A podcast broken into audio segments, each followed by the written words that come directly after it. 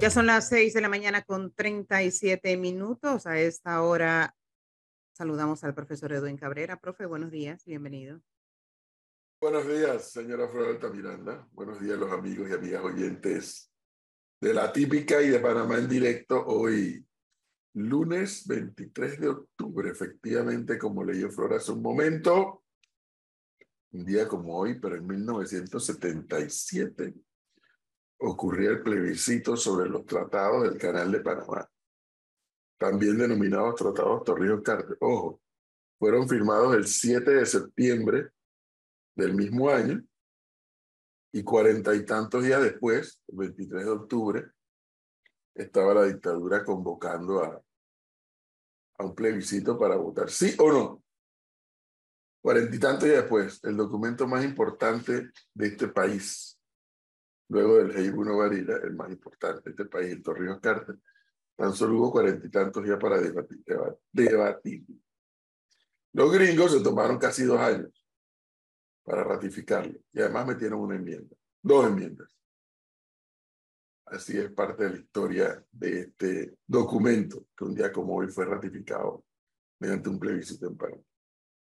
Y sí, como también dijo Flor, un día como hoy triste, me acuerdo, estábamos como a esta hora, o más tarde tal vez, más tarde. en medio de los informativos de radio, de televisión, etcétera, y la triste noticia de el bus eh, ahí en la ruta de la parada de la cresta que se incendia y muere una cantidad de personas y otros quedaron heridos. Eh, eso, ese hecho, ese hecho impidió que el gobierno en aquel momento pudiera, por así decirlo, celebrar el hecho que el día anterior, el 22 de octubre, mediante un referéndum, había sido aprobada la ampliación del canal. El hecho fue el lunes 23. El domingo 22 los panameños habíamos ido a las urnas a votar nuevamente, sí o no, si queríamos ampliar el canal de Panamá. Pero este hecho del bus, pues, enluteció cualquier análisis o celebración de que él sí había ganado, que, que ganó como quien dice, empujando, ¿no? La carreta, porque los primeros sondeos indicaban que la gente del interior ese no era un tema que le interesaba. Y había un riesgo real de que o el resultado fuera negativo o que la abstención fuera exageradamente grande. Todo eso ocurrió un día como hoy, pero de años anteriores. Cristi, madrugó hoy, buenos días, ¿cómo le va? ¿Qué tal? Usted no votó en Argentina, ¿no? Yo no voté en Argentina, pero que estuve siguiendo las elecciones muy de cerca, muy de cerca. Todo el mundo que me conoce sabe mi cariño especial y mis vínculos con Argentina. O sea que muy de cerca estuve siguiendo las elecciones. Toda la campaña, la verdad, pero bueno, las elecciones ayer. Qué tristeza la de nosotros los latinoamericanos. Sí. O sea, qué tristeza. Sí. Massa sale de, como el más votado. El Sí, ministro pero- de Economía Sí. del Ahí- actual gobierno. actual de gobierno. Pero yo quiero decir algo y no es porque yo sea fanática de masa, porque no lo soy. Y yo creo que al final. No, no, no, porque. Santo Dios. por- No, no, no. Dios mío. No, no, no, pero yo quiero aclarar algo porque lo he estado recibiendo justo todo, todos los últimos días. ¿De dónde viene la corriente de Massa? Massa y el kirchnerismo no es lo mismo. Massa incluso fue candidato en un paso en la época que los Kirchner todavía estaban en el poder, en un movimiento que es como, o sea, el peronismo como no es un partido político como tal, ¿no? Tiene distintas facciones. Tú tienes partidos, eh, eh, peronismos que son más de derecha, más de izquierda, y tienes distintos partidos políticos que se adscriben al peronismo. Massa es de otra corriente, alejada del kirchnerismo, que estuvo muy peleada con el kirchnerismo en su momento, que en uno de las eh, negociaciones que tuvo que hacer el presidente Alberto Fernández, que sí es claramente del kirchnerismo tradicional, que es una parte del peronismo, lo tuvieron que poner a él como ministro. Él, él nada más lleva, creo que siendo ministro un año para negociar los tratados, eh, no los tratados, pero los rescates y la reorganización de la deuda con el FMI porque entre otras cosas los, los organismos internacionales le dijeron al kirchnerismo eh, que no podían y no querían seguir negociando con eh, gente directamente de ellos. Cristi, pero es la continuación del gobierno. No, no, no, no, pero sí, pero sí y no, y no es por defenderlo, porque a mí no me gusta. A mí otras actuaciones del Pero que lo no está defendiendo, Cristi. No, ha sido un no, no, fracaso pero- su gestión. quiero, quiero explicar de dónde viene, porque no lo estoy defendiendo. Si el desastre que tienen los peronistas no es solamente de Kirchner, es, es mucho más lejos que el, de- que el desastre de los peronistas. eh. Em, pero quiero Sí, explicar. son de cincuenta y tantos años. Sí, eso desde cuando no, no es hora del kirchnerismo, que eso es la, ha sido todo lo malo del peronismo se ha visto reflejado en el kirchnerismo, ¿no? Pero sí quiero explicar que Massa no es kirchnerista, no es del kirchnerismo tradicional. No, no, no lo es. El- Bueno, el pues, candidato- Sin ellos no ganan. Pero, pero, le, pero le voy a decir ellos algo, no. El, No, señor, sí, pero- el señor lleva comandando a Argentina en su economía desde hace un año y la tiene sumida en un barranco. Punto. Por Su gestión es un desastre. Por supuesto, por supuesto. Aquí no, vas a, aquí no van a encontrar defensa de la gestión económica. Uno, no van a encontrar defensa de la, de la gestión económica de ningún gobierno de Argentina en los últimos, no sé, desde que yo tengo memoria. No la van a encontrar, no, no existe. ¿no? Yo creo que han, habi- han habido mejores y peores. Eh, y yo creo que parte del desastre de, de lo actual no es de un año para acá, sino es, por ejemplo, de un gasto público que no ha parado de subir en los últimos cuatro Bueno. o cinco años. Lo cierto, Cristi, es que el debate político ahora de cara a noviembre en Argentina eh, va a ser más, más que interesante, va a ser apasionante porque decantarse por mi ley tampoco es que es una opción agradable. Eh, No. Y decantarse por masa, pues tampoco lo es. Entonces, eh, por lo que pude ver de los discursos anoche, pues parece que están entre la espada y la pared eh, la señora Bullrich, el señor Macri, eh, Lo- están contra la espada y la pared. Así que Lo- debate va a ser interesante, ¿no? Lo que pareciera ahí, las, yo como digo, yo no creo que al kirchnerismo ni al peronismo en general se le debe premiar con un año más de gobierno. Tal vez, pero una, el, el, experimento de Milei es, es realmente peligroso, ¿no? Eh, ahí tal vez lo que puede hacer la diferencia de cualquier otro lado es la capacidad que tenga el PRO de poder eh, tener una, una, buena, una buena legislativa y mantener como el órgano legislativo que ha estado controlado en los últimos años por el peronismo como punto de control a cualquiera de los dos. Es, lo, es la mejor posición que uno puede apuntar en este momento. Yo la Porque quiero no- mucho, Cristi. Yo la quiero mucho, pero, pero, pero usted está defendiendo mucho al señor Massa. No, ¿cómo se acaba de decir que uno no, se puede no le puede premiar al kirchnerismo ni al peronismo en general con cinco años más? Lo que pasa es que mi ley es un peligro, entonces lo mejor que tú puedes apuntar Sí, es que, bueno, es que ahí es, allí es donde está la, por eso digo que el, de cara a noviembre va a ser más que interesante ver ese debate argentino en cuanto a A o B. Estás contra la espada y la pared, lamentablemente, eh, porque es claro que lo de mi ley es una amenaza, por supuesto que sí lo es. Pero con, el continuismo del gobierno es, más, es tan amenaza como lo de mi ley, pues. completamente. Entonces, bueno, el, el- el- si podríamos decirlo, el centro de la derecha que representaba la señora Bullrich, pues una vez más el centro queda borrado. Una vez más, que como Pero ella no era en tan centro, Colombia, porque como va a incluso. ocurrir, sí, pero cuando lo comparas con Milei por Pero cuando lo Oiga, comparas ella, con- ella, Cuando lo ella- comparas con ella- Milei, ella Bullrich se radicalizó, ella se cuando lo comparas con radicalizó. Milei, Bullrich es de izquierda. Bueno. Lo de Milei es una No, o sea, torrancia terrible, ¿no? Bullrich es la derecha del movimiento del PRO, que comparado con Milley definitivamente representa el centro. Eh, ahora, yo no diría que el centro lo borró. Cuando uno ve dónde quedó, no está borrado, lo que no va a estar en las elecciones, pero va a ser Cristi, determinante. 23%, por amor a Dios. Va a, estar- va a ser determinante para ver quién va a, ser, va a ser el próximo presidente. Y yo creo que la gente que vota a Bullrich más fácil vota a Milley de lo que vota a Massa. Es correcto, por lo que se pudo escuchar ayer. es Definitivamente correcto. yo creo que esa gente no es Así gente que se va a ir con Massa. Melissa, buenos días. ¿Qué es su vida? ¿Por dónde anda? Buenos días, señor Cabrera. Ando por los lados de la Ricardo J. Alfaro y voy en orden con el- ¿Cómo? Y eso, inspeccionando. Bueno, yo creo que lo mejor es quedarse en casa en estos momentos, como usted siempre dice, que si uno no tiene que salir, es mejor quedarse en casa que quedarse atascado, atorado en los cierres que van a haber el día de hoy y por eso les comentaba que voy en orden. Agregamos a Panamá en el tiempo que un día como hoy, pero en 2023, para el próximo año, ¿no? Ah, Hubo un cierre de calles eh, a nivel nacional por en rechazo al contrato minero, así que ya se puede agregar para el próximo año. Lo que eh, pasa es que va a ser un cierre más, va, va a depender de cuán, cuán, ¿cómo le digo? qué tan grande sea, ¿no? Cuánta fuerza exactamente tenga o no tenga o, o- o las consecuencias posteriores.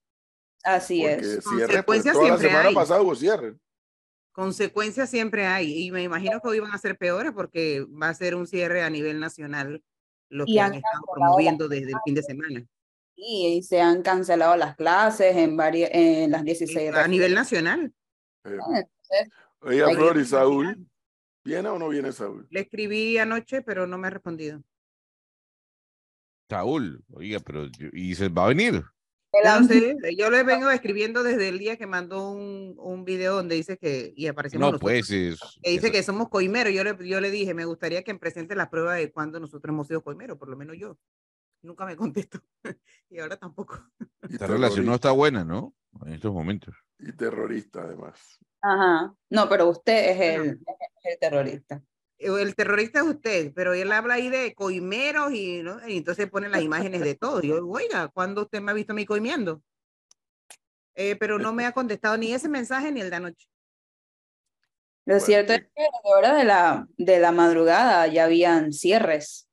Sí, a esta hora hay muchos puntos ya cerrados. Que dice- quede constancia que Flor le escribió a Saúl Méndez para invitarlo y no le ha respondido. ¿Por qué? Queríamos escuchar ¿no? cuál es la agenda. Bueno, la agenda ya la sabemos, profe. Sería como.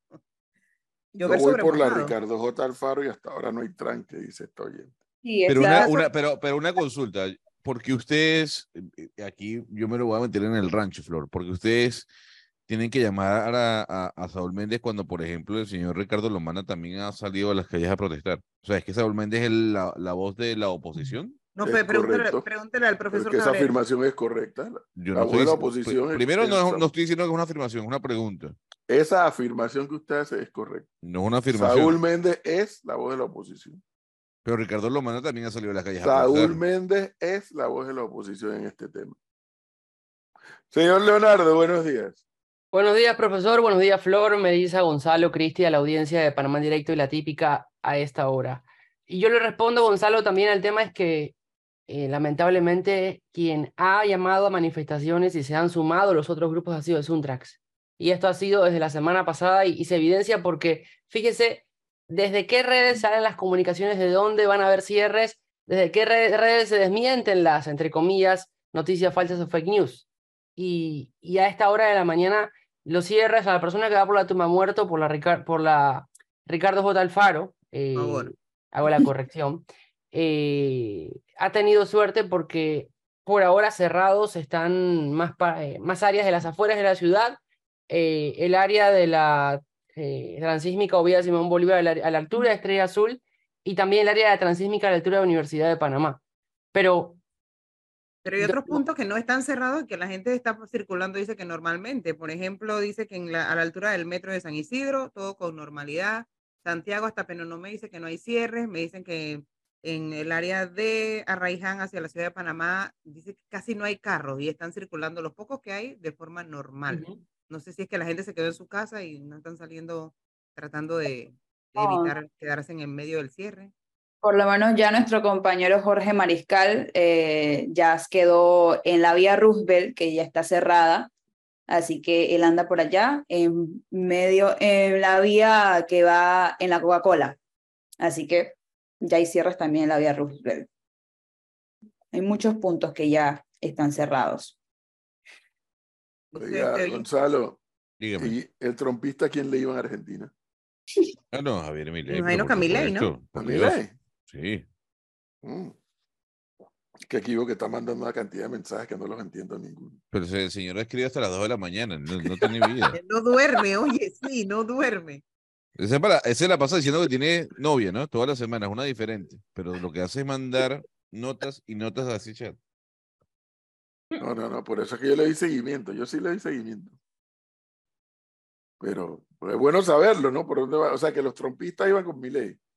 Claro, Pues, sí, él es, él es como de la misma, él es del mismo corte, Trump, Bolsonaro, Milley, hay mucho, o sea, mucho parecido, ¿no? Y además, Bukele.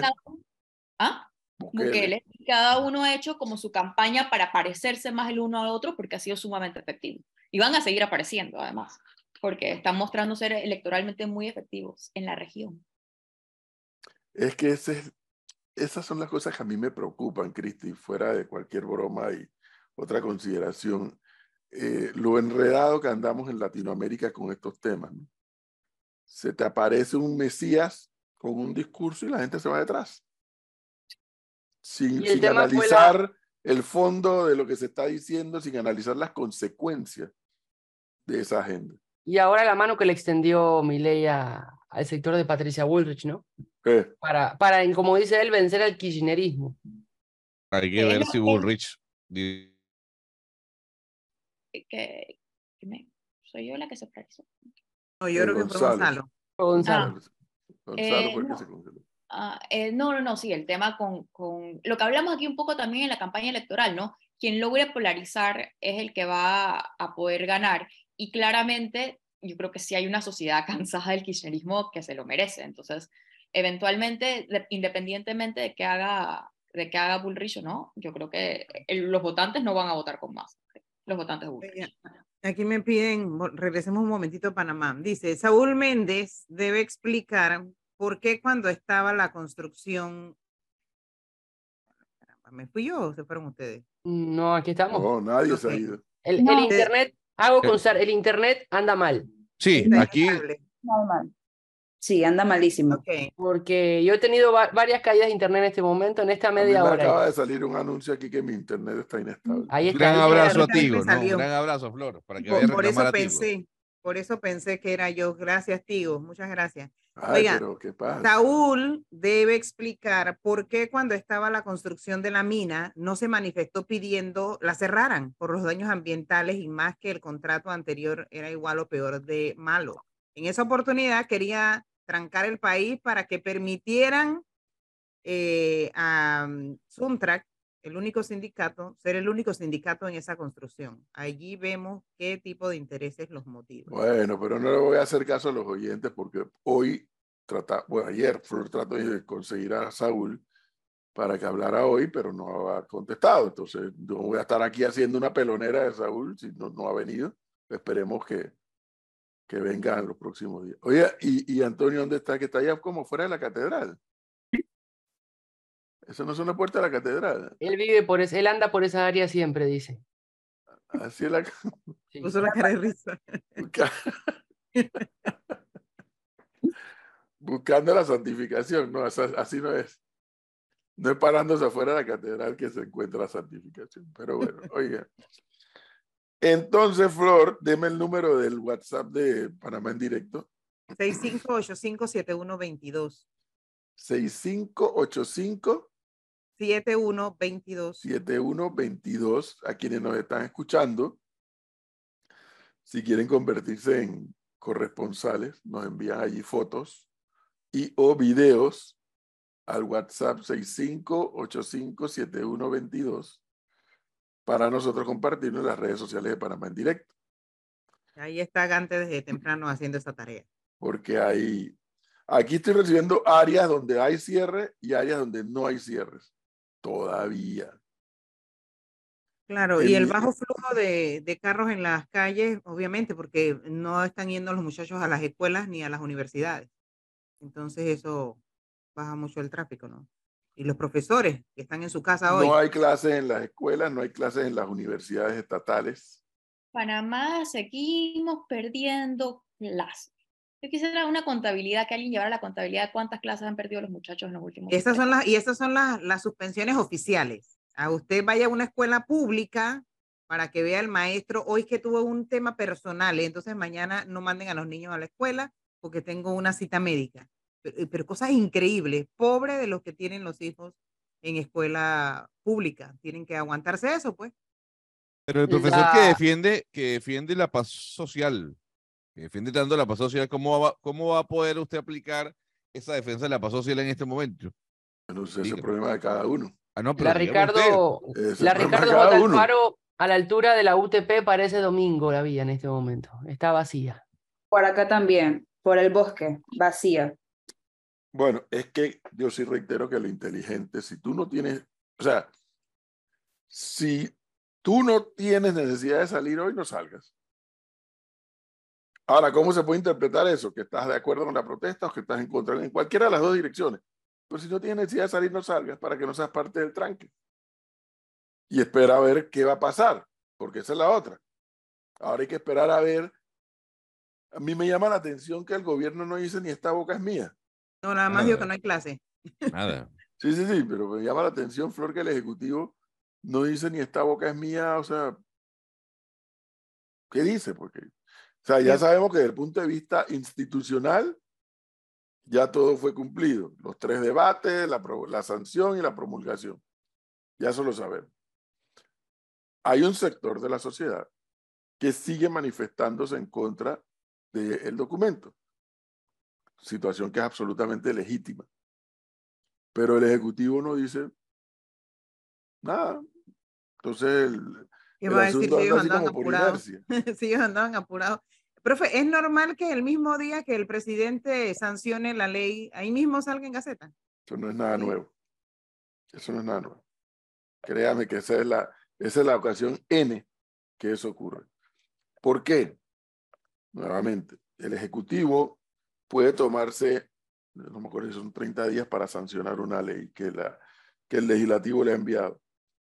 Pero cuando el Ejecutivo también tiene interés en la norma, la sanciona y la promulga de inmediato. O sea, cuando hay eh, coordinación, lo que establece el, el artículo 3, creo, cuando hay la coordinación entre el legislativo, o sea, que "Hey, necesito esa ley, pásame esa ley que la necesito rápido, la pasan, se la mandan al Ejecutivo, el Ejecutivo sanciona y promulga una vez si tiene interés en la norma. Lo que pasa es que aquí la gente, bueno, la gente aquí es llamará de capullo, ¿no? Pero ahora no. Pero antes que se reformara la Constitución, cuando se legislaba en periodo ordinario en diciembre, hubo varias ocasiones en que, el- en que el, presupuesto del Estado se definía en los últimos días de diciembre. Y se aprobaba el presupuesto y por ahí mismo lo sancionaban y lo promulgaban el mismo día. O sea, no es nada nuevo. En la coyuntura hay quienes quieren ver esto ahora como que, ah, primera vez, ¿qué tan rápido? Si así lo quieren ver, respeto eso, pero yo le puedo decir que no es nada nuevo que ocurra así. No, yo soy de la- del, Y no, del y no es pensamiento de nuevo que Leonardo. alguien y no es nuevo que alguien salga diciendo que hubo maletinazo, ¿no?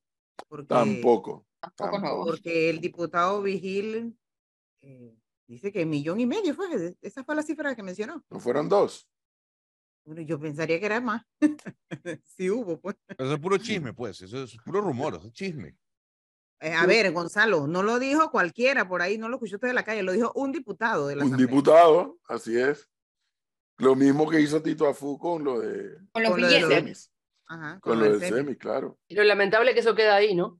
Ah, pero claro. Ahí queda, queda la eh, eh, fantasma. ante una denuncia como esa, profe, la Corte pudiera hacer, iniciar una investigación ¿Sobre la base de qué? de lo que está diciendo el diputado. Pero por eso digo, es un Pero- chisme. Lo dijo Pero, el o diputado, sea, ¿dónde el están las pruebas? diputado Vigil dice que dos millones. Y en la corte dice, vamos a investigarse. Y diputado, ¿de dónde usted? No. Ah, no es lo que yo creo. Ah, entonces. Que Bueno. era la misma discusión con lo del SEMI.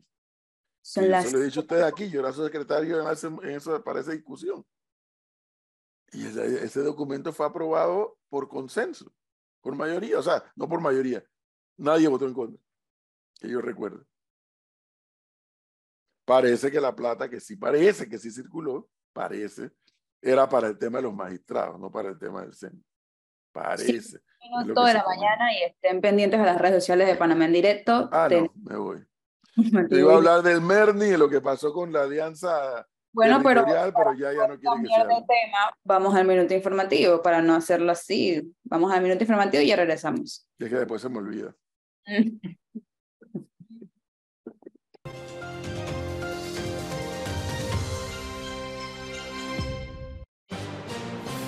La información al instante en Panamá en directo. Minuto informativo. Siete un minuto de la mañana.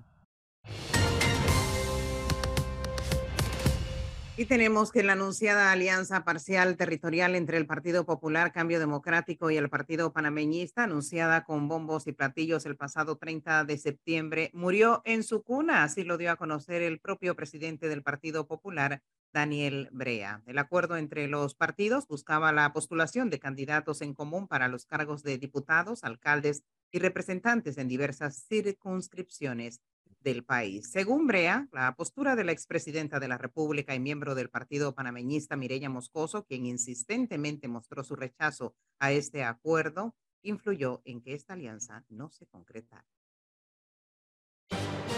Internacionales. Un grupo de soldados colombianos retenidos ilegalmente por civiles en el departamento del Guaviare fueron liberados este domingo gracias a la mediación de la Defensoría del Pueblo y la misión de la ONU y la OEA, según informaron fuentes castrenses. Las fuerzas militares de Colombia informaron en redes sociales que la liberación de los soldados retenidos el sábado cuando iban a prestar seguridad en las elecciones regionales y nacionales del próximo 29 de octubre fue posible gracias a la mediación de estas tres instituciones y que se produjo en una zona rural de San José del Guaviare, la capital departamental. Ya son las siete con tres minutos de la mañana. Minuto informativo en Panamá en directo.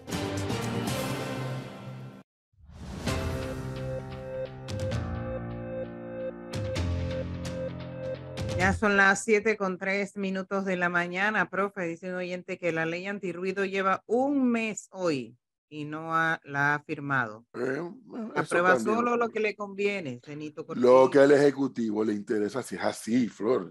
El oyente no está diciendo nada extraordinariamente nuevo. Cuando el Ejecutivo, ¿cuántos años ha tomado la del cannabis medicinal?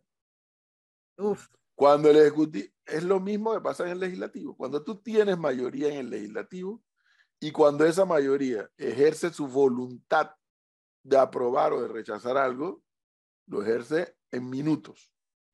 Pues es un tema de voluntades. Cuando el Ejecutivo necesita o quiere la norma que el Legislativo aprobó, la va a sancionar y la va a promulgar ahora, un día, dos días de inmediato. Cuando no la quiero, cuando le quiere meter la lupa para ver si hay una objeción, métela ahí en el archivador de 30 días y al, y al día 29 me la vuelves a traer con tus consideraciones. Yo creo que hay mucha gente que no es que está en contra del contrato minero, sino que eh, pedían o piden que se hagan a ciertos ajustes. El tema es que hay quienes acusan al gobierno de haber manejado todo de forma opaca. ¿Usted no, usted no vio que fue así? El manejo que le dio el gobierno al tema del el- contrato. Yo creo que ha sido La- terrible. La administración Cortizo, cuando finalice el otro mes, digo, el otro año, el otro mes, en un mes de junio, tú le vas a poder hacer un balance de cosas buenas y cosas malas. Pero de la que no vas a hacerle un balance porque la decisión es una sola, lo que nunca supo hacer la administración Cortizo fue comunicar y menos informar. Eso no lo supo hacer. Entonces, por un lado, ¿qué explicación tienes a que este Cortizo de que fue? Esto lo sé yo porque yo mandé a hacer la pregunta. No me acuerdo si era eh, Josué o Del Mar, uno de los dos que trabaja con nosotros. Pregúntale sobre este tema como presidente electo. Y dijo, hay que revisar ese contrato. ¿Y qué es revisarlo? Revisarlo todo. ¿Qué es todo? Todo. Me acuerdo la pregunta y me acuerdo la respuesta. A la administración le tomó cuatro años llevar este documento a la asamblea. Por eso yo le voy a decir que un día yo le voy a decir quién fue el verdadero responsable de esta historia. Porque tiene nombre y apellido y apodo. Pero Una sola dígalo. persona. Pero ¿Por qué no dígalo. lo dice ya? ¿por qué no? Cálmate, cálmate. Pero ¿por qué no lo dice? Una sola persona fue responsable de esto. Pero respon- responsable de, de llevar el De contrato a la haber atrasado, así es, de haber atrasado todo esto. Una persona. No me diga que la pandemia, ¿no? Una persona, eso no es una persona. No, bueno, No, dicen la que la, pa- pandemia, la no, pandemia es una persona. Gonzalo. Es La la pandemia favorita del incluye todos los atrasos. Sí. Una persona. Y, y cuando yo oía de estas historias, yo, alguien, alguien, alguien habrá explicado que si este documento coincide con el periodo electoral, el debate se va, va a quedar viciado, Pero es un poderoso, pues, por supuesto. que, que Si una no, no, persona logre Si no, no que lo puede hacer. Si no, no lo el podido hacer. presidente y su equipo no Una sola el trabajo. persona. Una sola persona. Pero bueno, ahora que carguen con su cruz. Oiga, pasé por el Merni porque yo decía que había, yo les dije aquí a ustedes que ese ejercicio de alianzas territoriales nunca antes ejercido y anunciado como se anunció era interesante. ¿Y a qué sucursal fue? Que es la duda que tengo. Era interesante, no les voy a decir porque si no se van a dar cuenta quién es mi fuente. Mm. Entonces, yo dije, oye, que interesante porque es una forma de eh, poder obtener una mayor cantidad de curules, sobre todo en, los circuitos uninominales y una cantidad de alcaldías y de corregimientos.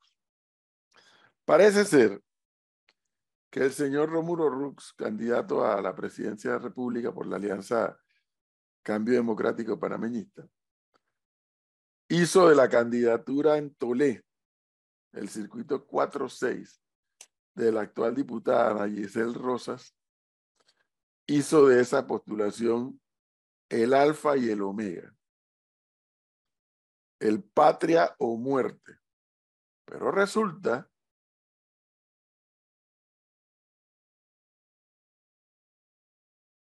oyente, usted no se puede quedar con lo que le decimos aquí. Usted también puede ir al Merni.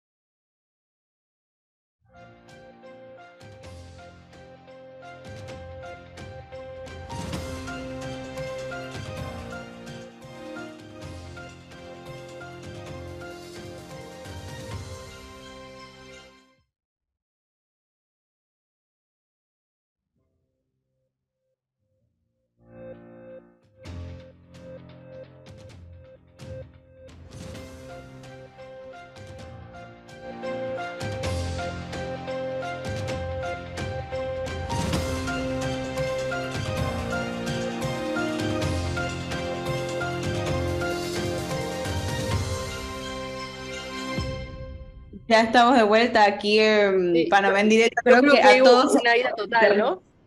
Sí, sí, sí, a Yo todos. cayó Se Solano. cayó, el internet se cayó en todo. todos lados. A todos, a todos. Que era Bueno, solo yo. No, me- menos a Cristi que no está en, la- en el radio de acción de, de la empresa que nos da a nosotros, ¿no? Pero También yo me fui, yo me acabo de pasar a la conexión de, de los datos celulares porque es la única forma de poder tener internet en este momento. Así es, pero a todos, a todos se nos fue. A Y yo todos me se quedé nos fue como el sola. No entendía qué pasaba. Oiga, eso es muy Sí, yo raro. creo O sea, eso sí es muy raro. Yo debo Sí, decir. yo no creo que la, que la lesión, que el daño de internet llegue hasta, hasta el Reino Unido, ¿no? Pero, No, no, no. pero Según No, el profe y Gonzalo, el problema soy yo que no pago. Ahora resulta que nadie paga aquí. No, no, no es que no pague, es que me parece bastante extraño que entonces en todo Panamá se esté dañando el internet. Casualmente hoy, ¿no? Porque, porque es malísimo el servicio ya. Entonces yo me quedé hablando como solo como un loco. Sí, No, no, no, todos, todos, todos nos fuimos, hasta en él cabina. siguió se fue. hablando, pero parece que él siguió hablando. Pero arranque de nuevo, pues que fue al Merni. Entonces. sí, yo, yo me quedé en la sucursal, hasta ahí llegué. Sí. Sí, yo también a la sucursal llegué. Dice que nos estamos congelando todos a cada rato. Sí, Pero espérese, espérese, espérese. Vamos a hacer una pregunta de Río. Que pasa que Paola, nuestra compañera, no está aquí. La pregunta es, Paola, ¿cómo está el, el internet en Digicel? Porque es que, bueno, esto, yo soy, no sé. Yo tengo el celular aquí andando. O sea, acabo de, acabo de desconectar el celular del, del sistema de que- Wi-Fi. Yo también Y- tuve que quitar la. Y aquí me sale el LTE. Sí. Porque se estaba congelando todo. ¿Y qué dice Tigo sobre la situación? ¿Dirá algo? Igual que el gobierno, no informa No nada. dice nada, ¿no? Gran Yo creo que abrazo a todos hicimos lo mismo. Un un gran Pasar abrazo a todo, a Leo, a todos los asesores comunicacionales de las empresas privadas como Tigo y, con, y asesores comunicacionales del Tú gobierno. quejándote, Gonzalo. Si tú no te quejas, dice que la que se queja soy yo. Yo, yo estoy mandándole, mandándole un abrazo afectivo y, y- y- y de Ah, afecto a todos esos asesores comunicacionales. Y El hecho es que, reitero, yo pensaba que lo de la alianza territorial era una opción interesante y un ejercicio interesante. Que cada uno vaya con su candidato, Rux por un lado y, y Torrijos por el otro, pero que abajo en los circuitos uninominales se ponían de acuerdo, al igual que una serie de alcaldías y corregimientos. Pues bien, lo que les decía, y que por eso les decía a los oyentes que ellos también pueden ir a, ir a Merni y revisar en sus determinadas circunscripciones, es que todo parece indicar que Rómulo Rux hizo de la candidatura en el circuito 4-6, que es uninominal, en Tolé, provincia de Chiriquí, de la actual diputada Ana Giselle Rosa, que quien ocupa el cargo actualmente, hizo de esa candidatura patria o muerte. O sea, si no me postulan Ana Giselle Rosa, no hay alianza. Pero ¿qué resulta? Que el Partido Popular, tanto en la dirigencia de Chiriquí como en la de Panamá, habían hecho acuerdo para postular a diputado en ese circuito 4-6 Tolé a un miembro del partido panameñista, que actualmente es alcalde de Tolé. ¿Tiene el nombre por ahí, Melissa, que yo le mandé ese listado? Eliezer Castrellón se llama el señor. Bueno, ese señor es alcalde de Tolé. Y ese señor, el popular, lo postula para diputado, asumiendo que el panameñismo también lo va a hacer. En consecuencia, cruzan a Ana Giselle Rosa. Entonces, parece que el señor Rómulo Ruz dijo, no, no, no, no, no, patria o muerte. Con Ana Giselle no hay, no hay alianza entonces. Pero en los documentos que publicó Panamá en directo el fin de semana, el señor de Tole ya está formalmente postulado por el Popular, quien es del panameñismo. Fíjese ese enredo. Fíjese ese enredo. Bueno, lo cierto es que todavía tienen esta semana para ver si pueden recomponer, aunque ya salieron a decir que ya rompieron esa alianza, para ver si pueden recomponer.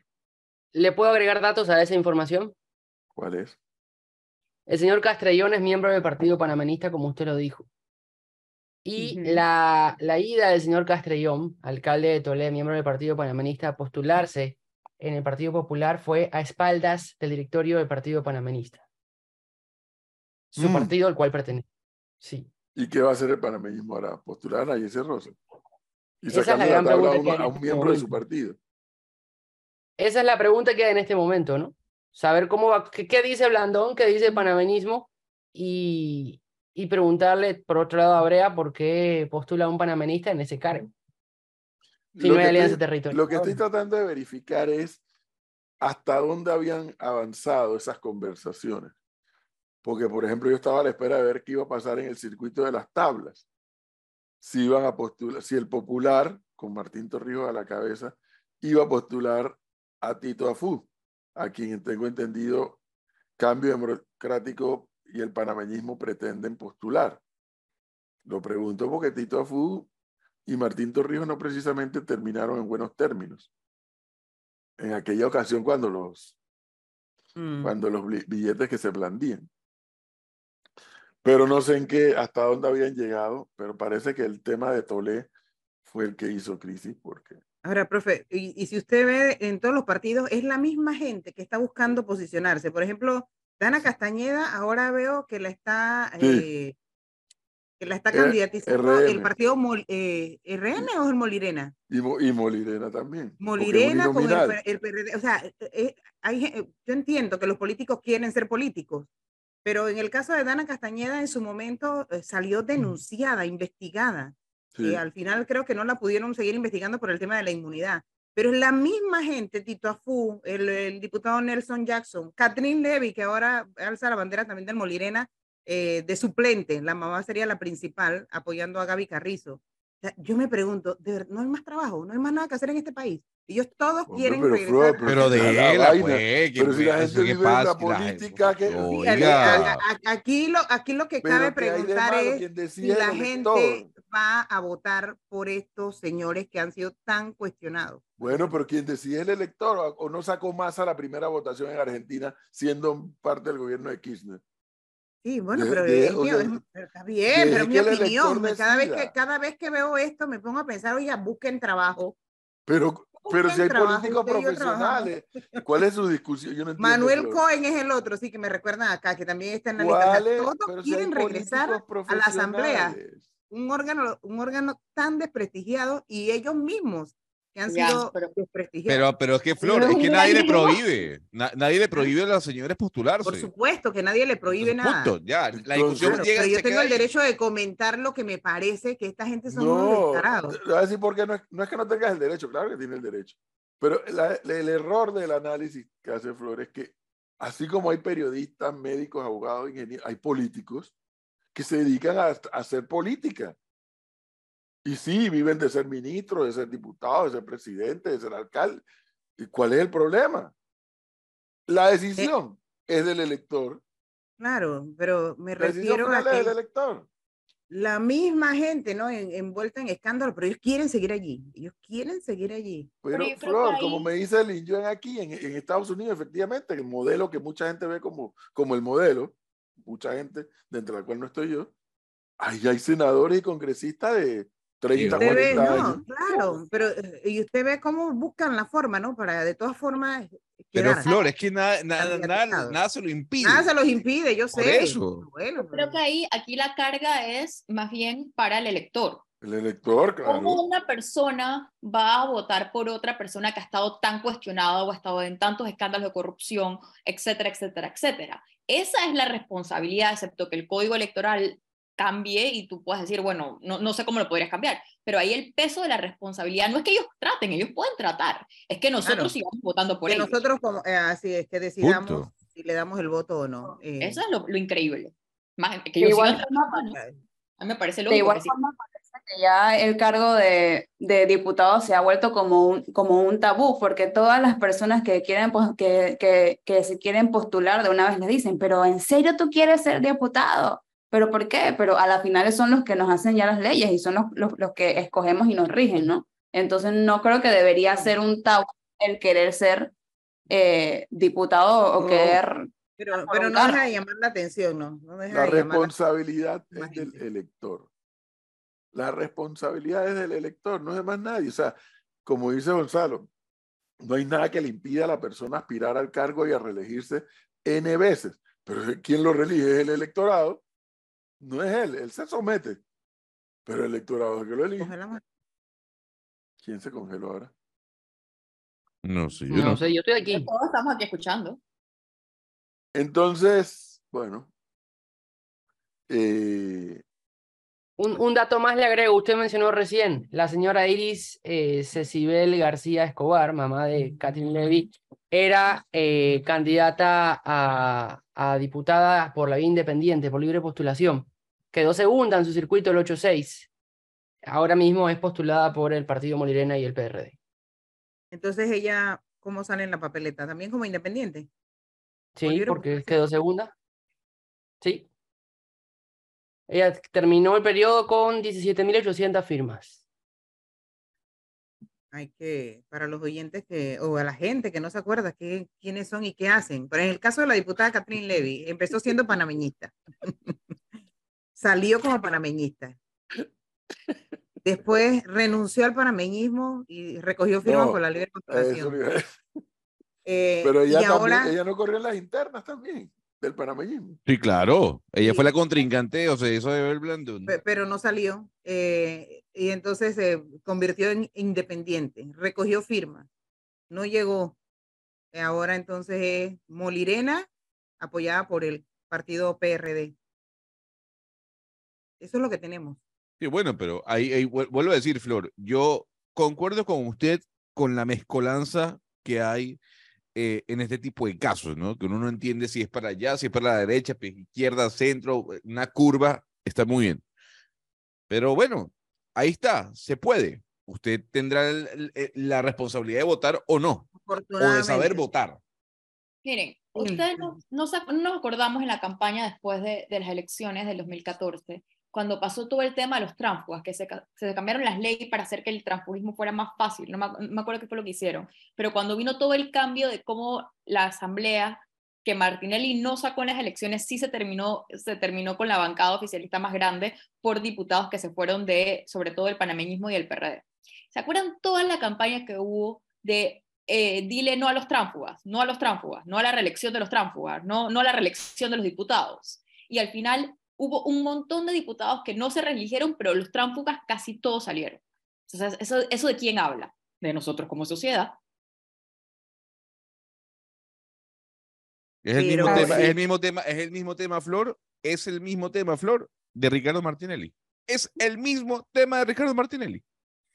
Ahí están todas las acusaciones que hay sobre el exmandatario, los señalamientos, y tienen sí, la intención más de los alta. políticos, de los Punto. políticos en general. Entonces, lamentablemente, esa es la realidad de Panamá. Y de América Latina, ojo. Bueno, si nos vamos así, como el profe está usando Estados Unidos eh, de ejemplo, Martinelli, eh, Trump, que está, eh, eh, le presentaron cargos por tratar de robarse las elecciones, puede correr y puede ganar y puede ser presidente, porque estoy Es investigando que en la Constitución no hay nada que le impida ser presidente, aunque esté condenado. Entonces, eh, eso nos dice Claro. algo de nosotros a quién estamos eligiendo como, como sociedad, ¿no? Pero como a nosotros nos compete es Panamá, Ese era el llamado a la población nosotros. para que, oiga, pues los señores saben trabajar, tienen una profesión, que vayan y la ejerzan. Pero. o sea, Flor, tú ves, mal, tú ves mal que haya políticos profesionales. No, para nada, pero, pero quiero políticos profesionales buenos. Son Ah, Entonces, bueno. lo que- que están lo tratando de regresar elector. los que ya nos han demostrado lo que no. Decide el elector. Cuán bueno es o cuán malo es, es el elector el que lo decide. Pero yo no veo cuál es el problema que hay una persona que tenga 10, 15, 20, 30 años en la vida política del país. No le veo problema. El elector es el que le tiene que ver problemas si, si le, le- lo relige o no. Mira los Kennedy allá en Estados Unidos, ¿no? Cómo han dominado, cómo dominaron el escenario, particularmente en Boston, ¿no? los Eh, Bush. Esa silla, los Bush, exactamente. Pero si funciona, Flor, de hacer mala sangre por la Pero gente que funciona- se especializa. Pero, profe, hay quienes funcionan. Por ejemplo, a mí el diputado del Partido Popular, eh, Arango, Eh, a mí me hubiera gustado que ese señor siguiera como diputado, un, un, un, un hombre que no, primero que no se pavió en la asamblea, segundo que hizo su trabajo, un hombre respetable. O sea, hay gente que llega a la asamblea y que se puede sacar, pero Pero además, el- lo interesante sería saber es, además qué es lo que realmente piensa un diputado que es su trabajo. Si uno le pregunta a la mayor Eh, parte del diputado es. cuál es su función, ni siquiera la sabe. ¿Por qué? Porque la función del diputado no es estar haciendo calles.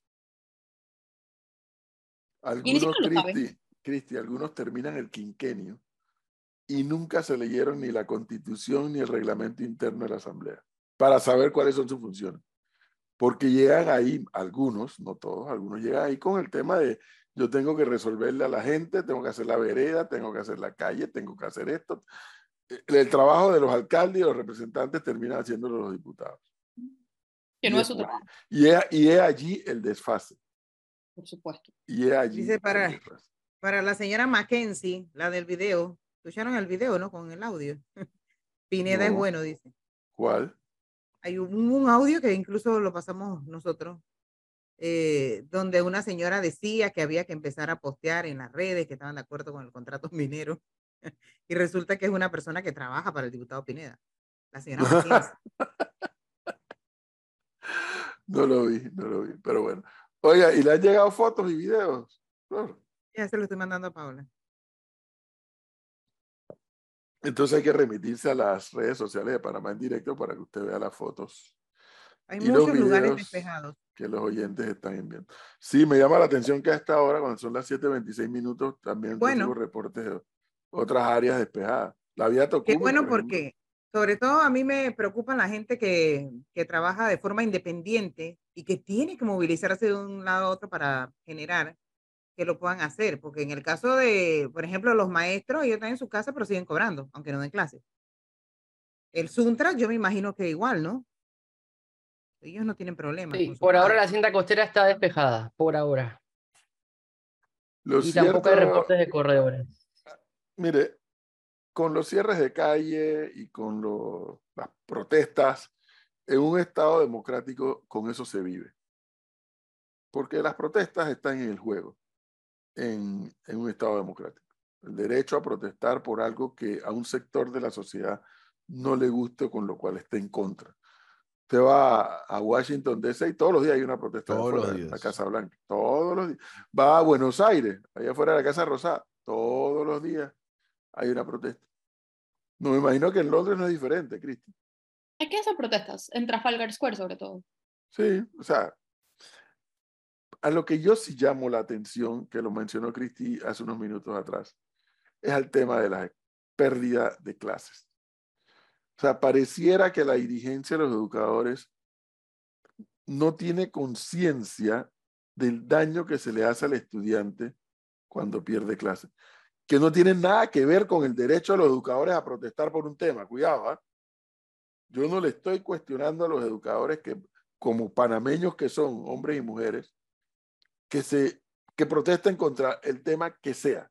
Yo no estoy cuestionando eso. Lo que sí hago causa común es con el cuestionamiento a la suspensión de clases. Ellos lo saben. Ellos lo saben. El daño que se le hace al estudiante. No me vengan con la huevada de que, eh, ¿cómo es? El, el educador luchando también está enseñando. No está enseñando un carajo. Están es atrasando al estudiante.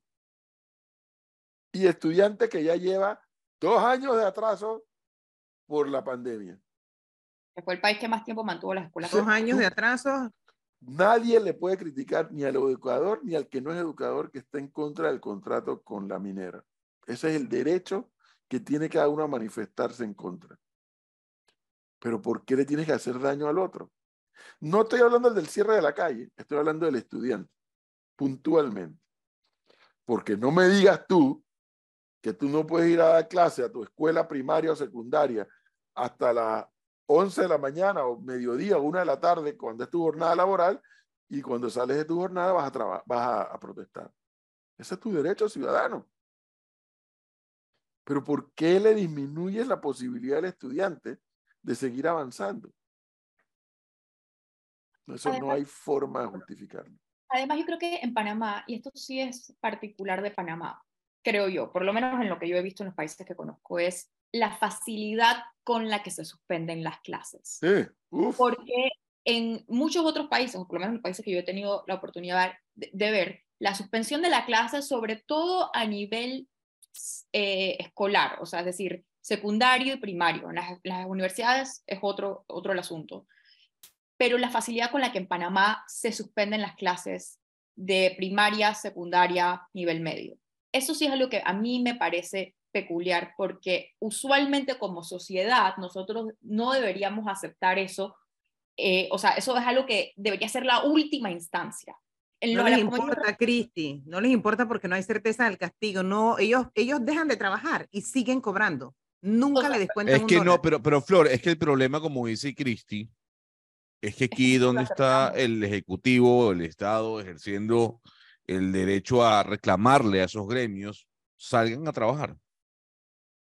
Eh, Cumplan. Yo sí creo que hay, yo creo que hay una, tanto una tolerancia por parte de todos los ejecutivos, o sea, todos los, los órganos, los distintos presidentes que han pasado, y también creo que la sociedad, que también lo tolera, porque aquí en, en Estados Unidos y acá, cuando se suspendieron las clases por el tiempo que se suspendió, que fue bastante corto durante la pandemia, casi les queman el país, o sea, casi les queman el país. Lo primero que tenía que ver, tenían que ver eh, los gobiernos eran cómo regresaban los muchachos a las clases, porque la sociedad estaba indignada de que los muchachos no tuvieran clases. En Panamá eso nosotros lo vemos completamente normal. No lo, el- ni el gobierno ni el gobierno es proactivo, ni a nosotros como sociedad nos indigna que los muchachos no vayan a la escuela. No No, nos importa el el nivel de deserción que tenemos en Panamá, No Cristi. les importa. Por Dios, no, no nos interesa importa. Dejar, dejar a la gente ignorante. Yo sí creo que eso es un problema de nosotros como sociedad en general. O si votan por Benicio y por Pineda. Y por el otro. Oiga, pero a Benicio lo vota un pequeño grupo de gente, no vamos a... Es bien chiquito él. ¿ah?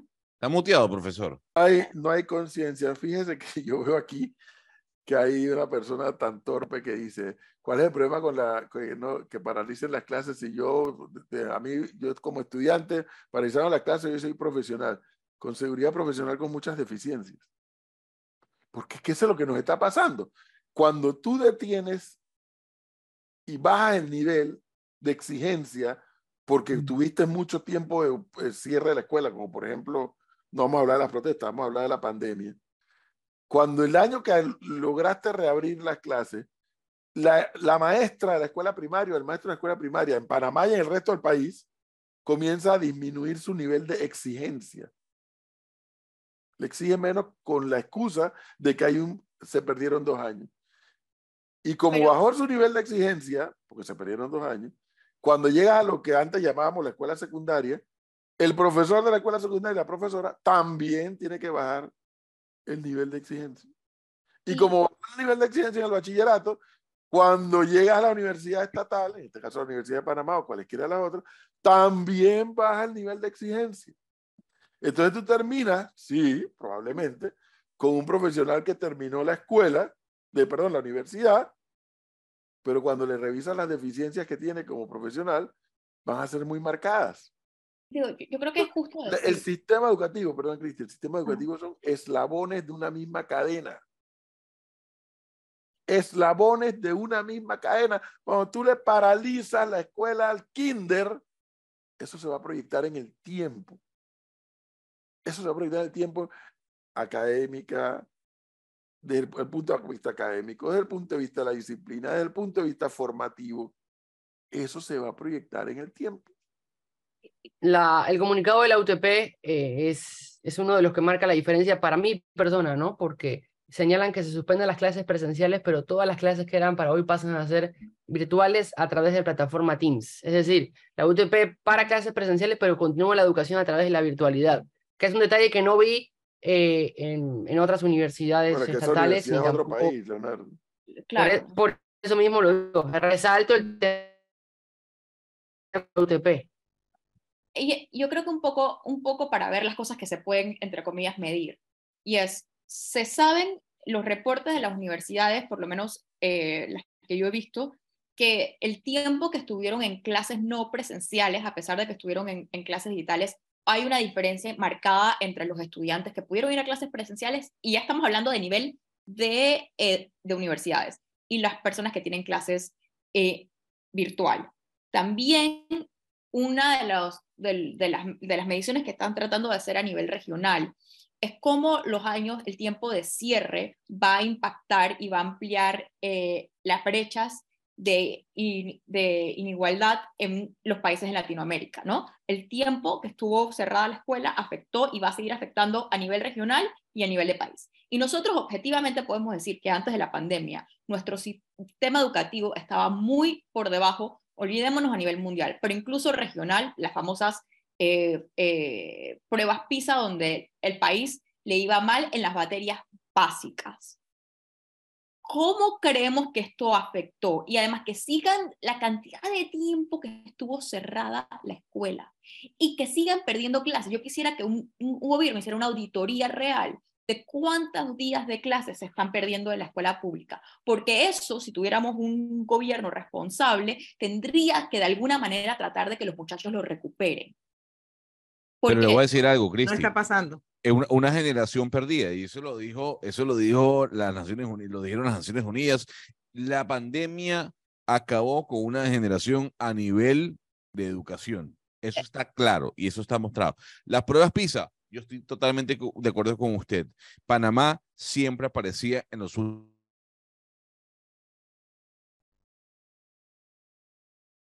las pruebas PISA Ah, ¿me oyen bien Flor? Ahora, sí, Ahora no. se volvió Ahora a no. ir. Ahora no, y ahora sí, y ahora no. ¿Qué problema tenemos? Yo creo que, es que Gonzalo, Yo lo Gonzalo veo- paga el internet en cuotas. Sí. no Y yo, usted y yo lo veo en porque- cámara lenta hoy. Cámara lenta, Ahora- pero completa.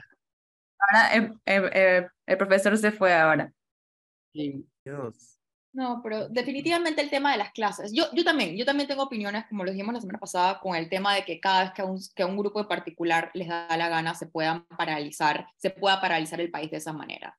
Pero más grave todavía es el tema del, del, del paro de los educadores, que no pasó solamente con esta, lo hemos visto varias veces, con el tiempo que tomó que los muchachos regresaran a la escuela después de la pandemia, que se pierda un solo día de clase es una, es una cosa que para mí escapa de mi imaginación. Y cómo que como sociedad esto no nos importe más todavía, me sorprende más, porque se está haciendo un daño terrible, terrible al país. Y lo que estamos hablando, que, que, que lo, lo, que le cuesta a las empresas poder contratar mano de obra calificada, lo, lo hemos hablado aquí muchas veces. Entonces, todo eso tiene que ver.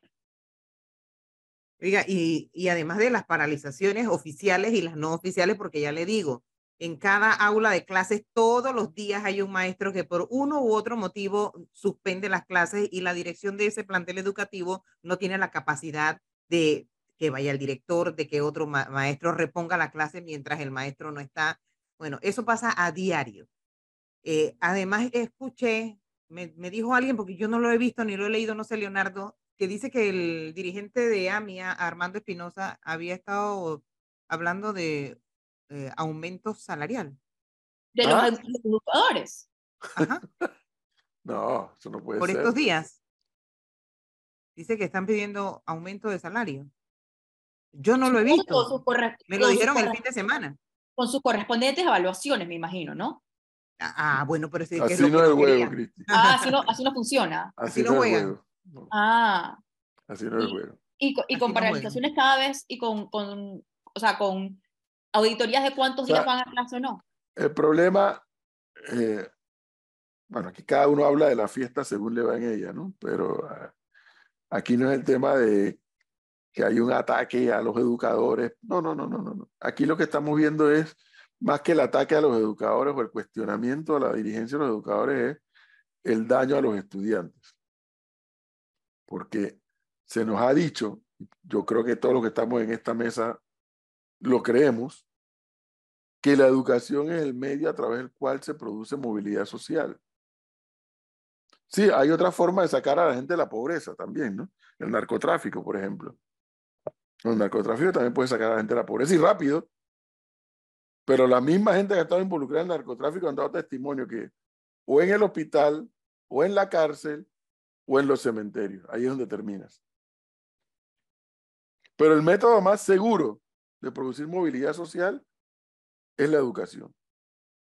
En la medida que el joven panameño no tenga una preparación adecuada, llámese en el nivel bachillerato, en el nivel universitario, en el nivel de los oficios o los niveles técnicos, si no hay una adecuada preparación, el panameño no va a poder competir. No va a poder competir, ni aquí dentro de su país, ni fuera de su país menos. Ese es el punto que algunos no quieren entender, que aquí el tema no es cuestionar a los educadores a lo loco. Aquí el tema es que no se perjudique al estudiante. Si nadie le está cuestionando a los educadores que protesten. Pero pueden protestar después de su hora de trabajo. Pueden hacer la misma marcha masiva que hacen a las 5 de la tarde. La misma no impide que des clase de las 7 de la mañana hasta las 11 de la mañana. Y hacen la misma marcha masiva a las 5 de la tarde. Aquí la práctica es cerrar la escuela desde del día entero para ir a la marcha a las 5 de la tarde. ¿Quién salió perjudicado? El gobierno de turno. El gobierno de turno comenzó un día y un día se va. O sea, si lo quieren analizar desde el punto de vista político, un día comienza y un día se va. Y un día termina. Pero el estudiante tiene 10, 11, 12, 13 años por delante, 15, 20 años por delante. Y si tú no le das la base suficientemente sólida a ese estudiante, tú estás condenando a ese estudiante. Ahora, claro, ¿qué es lo que dicen algunos? Y me voy a meter en las Honduras. No ha llegado el invitado, Flor. Se conectó y se salió, no sé qué pasó, ya lo están Dicen los, dicen algunos que se hacen llamar entendedores, que es que a los políticos y a los poderosos les interesa mantener a la gente sin educación. porque así los controlan. Como ocurría en siglos anteriores, que en siglos anteriores sí era así. Pero dicen algunos que son los políticos y los poderosos económicos los que les interesa que la gente no tenga mejor educación. Pues yo les tengo malas noticias. Yo no discuto que habrán políticos y que habrán poderosos económicos que pensarán así. Pero en el otro extremo de los poderosos económicos, también les interesa que la población no tenga una mejor educación. En el otro extremo del poderoso económico. Es decir, los que piensan en el comunismo y en el marxismo y todas esas teorías, que yo respeto que, que las abracen, a ellos también les interesa que la población no esté bien educada. Para que no puedan entender lo que ellos dicen y se vayan detrás de lo que ellos dicen con más facilidad. Eso es lo que la, esa es la otra cara de la misma moneda. Que Entonces, no ¿quién ven. salva el sistema, profe? ¿Quién salva el sistema de tanta perversión? El sistema en países como el nuestro, quien está llamado a salvarlo es la denominada clase media, que es, que es la que tiene teóricamente más conciencia de la importancia de la educación. Teóricamente debe ser así. La clase media es la que más debe empujar y debe reclamar eso. Pero bueno, Sí, sigo ese análisis, pero siempre estamos diciendo sobre la mesa que la clase media está tendiendo a desaparecer. Es Más que nada por la situación económica que se da en, en, en toda la región y en el Es mundo. la que más sufre. Todo cae sobre la clase media. Dice, oiga, eh, Coclecito, y dice este oyente que está allá, pero y no hay cierres de vía. Albrook despejado. Qué bien que la gente pueda circular. Pero, pero yo ahí saliendo un poco con el, el análisis que seguía eh, Leonardo, es que sí, pero yo, yo, mire que yo no lo veo de esa manera. Yo creo que para la mayor parte de, la, de grupos económicos, eh, uno de los intereses es que en Panamá haya personal calificado y que puedan contratar a la gente. Lo hemos dicho y lo hemos dicho que uno de los problemas más grandes para el crecimiento del país es la falta de personal. Pero yo creo que lo que no hay es voluntad ni conciencia de la sociedad. Y como no hay conciencia de la sociedad, para los gobiernos y para los políticos no es prioridad. Y ese es un círculo vicioso en el que estamos. Y quien trata de defender que la, la, la educación en Panamá va bien, eh, quiere, está cerrando, quiere taparse los ojos con un velo, porque todos los indicadores nos dicen que la educación en Panamá, no solamente antes de la pandemia, pero inclu o sea, antes de la pandemia no iba bien. Bueno, aquí hay No. un oyente que le dice a usted que, son, que es un insensible. Pues soy una insensible, pero es que no va bien. ¿Y, Y por- y dónde está la insensibilidad? ¿A dónde está? como no lo digamos como en el nombre, que es la- el sistema en este momento no está dando los resultados que tiene que dar, si no lo decimos así claramente, entonces nunca lo vamos a arreglar. No, yo nada más le traslado el mensaje a Cristi, que es una insensible y que, ella, y que ella le está dando muy duro a los profesores. Yo no creo que Ah. es solamente culpa de los profesores, pero creo que parte de la culpa, no solamente de ellos, es de la dirigencia sindical, por lo menos gran parte. Y la otra parte también se le puede atribuir a los gobiernos y a la falta de, eh, de visión de políticas públicas de todos los gobiernos, pero también una parte la tienen los gremios sindicales, sin duda.